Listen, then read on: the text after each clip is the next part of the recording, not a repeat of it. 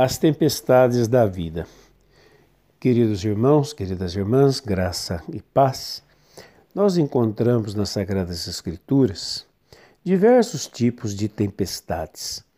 Mas eu gostaria de falar de três tipos de tempestades que aconteceram a pessoas diferentes por motivos diferentes. Em primeiro lugar, gostaria de falar da tempestade que Jonas enfrentou nós encontramos no livro de Jonas os capítulos 1 até o 4, praticamente todo o livro de Jonas. Jonas tinha sido convocado por Deus para ir à cidade de Nínive, para pregar o arrependimento ao povo daquela cidade, senão a cidade seria destruída.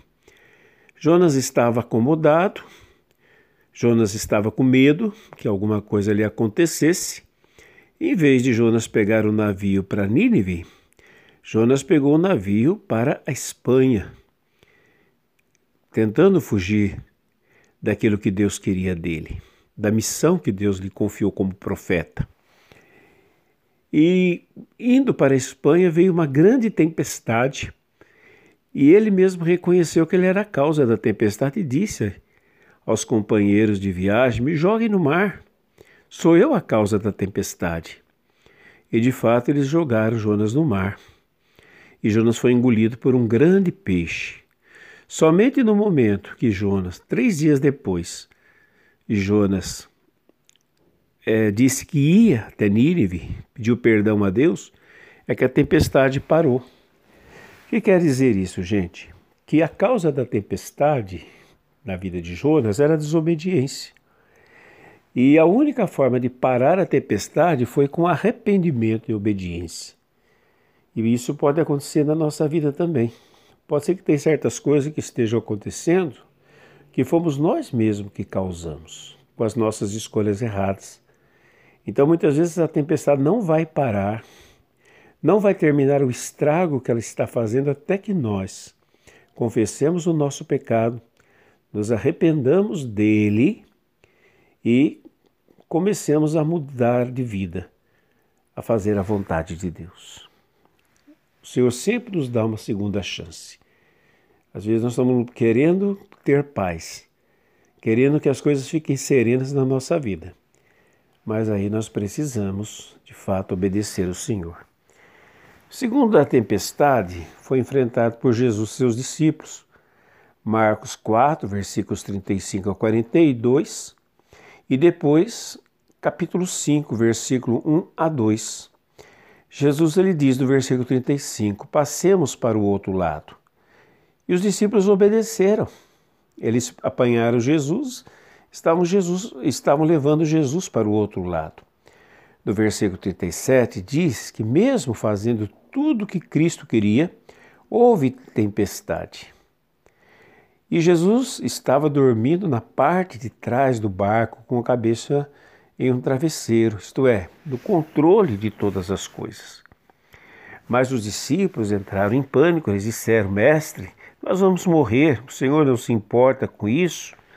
Porque muitas vezes, quando passamos por tempestade, nós somos tomados de ansiedade e de medo.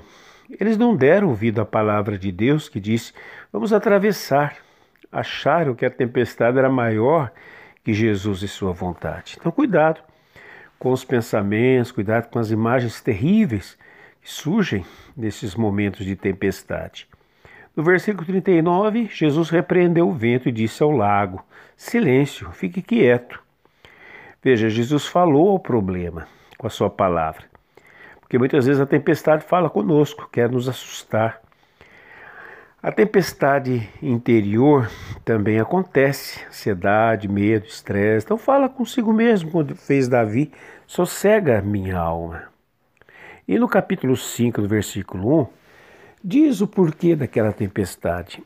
Jesus e os discípulos chegaram à região de Gerasa. Assim que Jesus saiu do barco, foi encontrar-se com ele um homem que estava dominado por um espírito mau o que a tempestade queria? Impedir que Jesus cumprisse a sua missão.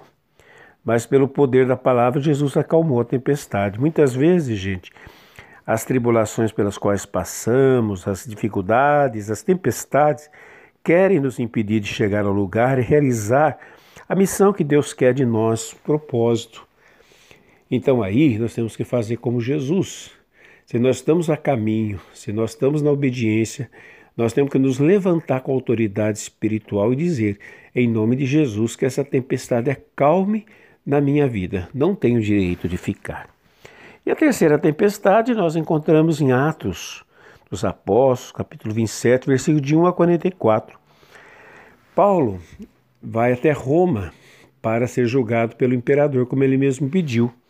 Quando ele entra no navio que o levaria até lá, ele tem um pressentimento, um aviso, na verdade, da parte de Deus, que se eles saíssem do porto e entrassem no mar, haveria uma grande tempestade e poderia morrer gente. O que, que Paulo fez? Né? Paulo foi até o comandante e disse para o comandante: Não vamos sair daqui, nós corremos risco de morte.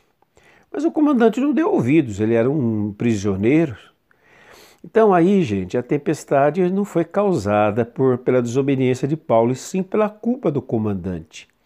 Muitas vezes a tempestade é causada na nossa vida pela culpa dos outros.